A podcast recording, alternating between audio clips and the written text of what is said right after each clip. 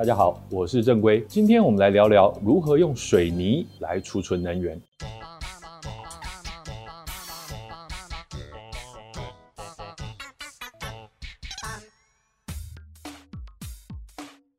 在二十年前上映的《骇客任务》这部经典的科幻电影当中呢，剧情设定了母体 Matrix 把人类当成电池，结合视觉特效，颠覆了观众的想象。是对现实社会的一个绝佳讽刺，但在科学设定上呢，则被很多科幻迷视为是败笔。为什么呢？因为毕竟，呃，就算能够把几亿个人类电池串起来叠成一个高塔，活生生的人类也需要进食，需要排泄啊，这其实是一个很糟糕的储能系统，还得构筑出一个虚拟世界，不让人类的大脑发现，不能让他们觉得无聊，这可真是麻烦啊。我们都知道，人的大脑其实耗费了我们人体百分之二十到二十五的能源，而母体竟然选择能源转换效率如此低落的一个选项，还真是让人怀疑它的智慧啊！这个对我等科幻迷来说，更是一个难以忽视的缺陷。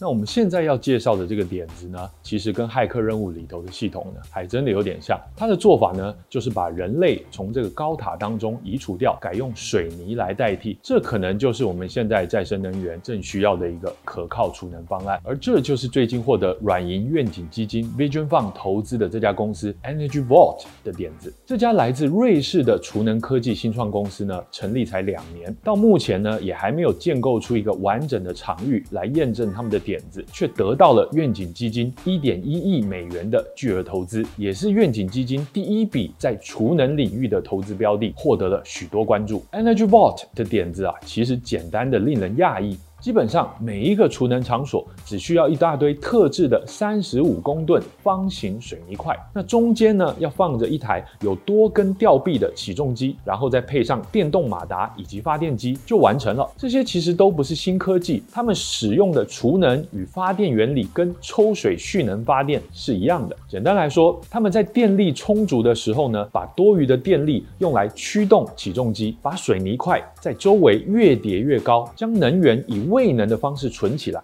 那当太阳下山，风力不足，但又需要用电的时候呢，就把水泥块再降下去，将未能转换成电能。那经过变流器输入电网，这些规格一致的水泥块很方便于堆叠。制作上呢，可以用废渣与水泥来混合，帮助去化一些废弃物。难怪这家公司它先前获得的投资啊，是来自于墨西哥的跨国水泥企业 CEMEX 的创投基金。根据 Energy Vault 的说法，用他们的做法可以储能起码三十年，转换效率高达百分之九十，而且输出的效率也很高。这样比起目前只能储能几天的电网级啊锂离子电池系统啊，长效很多，也便宜了太多。比起抽蓄水力发电呢，更没有环境的限制，也不会影响河川的生态啊，或是减少可以利用的淡水资源。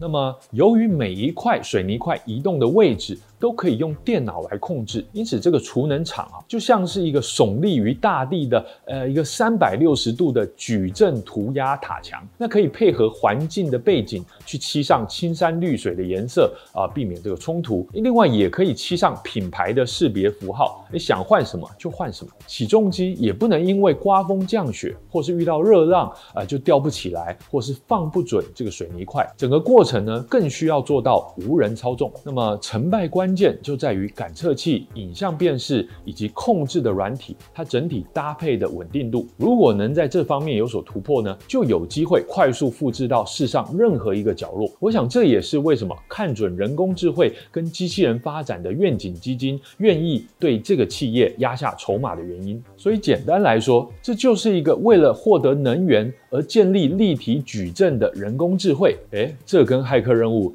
可非常接近了吧？不过，这个点子最终能不能成功的规模化，还要经过时间的验证。软银的愿景基金呢，他们的态度是收下我们的超大笔投资吧，不然这些钱就会到你的竞争对手身上喽。这样的投资哲学改变了全球的创新生态，也加速了创新的演化。未来几个月，Energy Vault 的第一个正式全规模的储能场地将会解开或是证实我们先前的疑虑。如果成功，他们接着就会在意大利以及印度建立储能场所，而在九百三十亿美金的愿景基金一号以及一千零八十亿美金的愿景基金二号加持下，能源领域内的公司啊，想必都会被这次投资的讯号给吸引了。如果用水泥就可以储能，骇客任务里头的母体啊，还真是太大费周章了哈。那能源议题啊，其实不只是科幻电影里头的困扰，也是台湾接下来的重点议题。大家可能知道，美中的贸易战呢，目前或许让台湾得到了一些利益，从中国啊也带带回了不少投资。但是具有未来性的产业升级以及真正有愿景的投资呢，才能给台湾带来希望。我认为，储能科技的突破能够打破无意义的核能、火力以及再生能源之间的对立。我非常期待接下来的许多总统候选人呢，能够多加重视。谢谢大家收看今天的正规煮碗面，请记得订阅并按下提醒的小铃铛，也欢迎大家在影片下方留言跟我交流。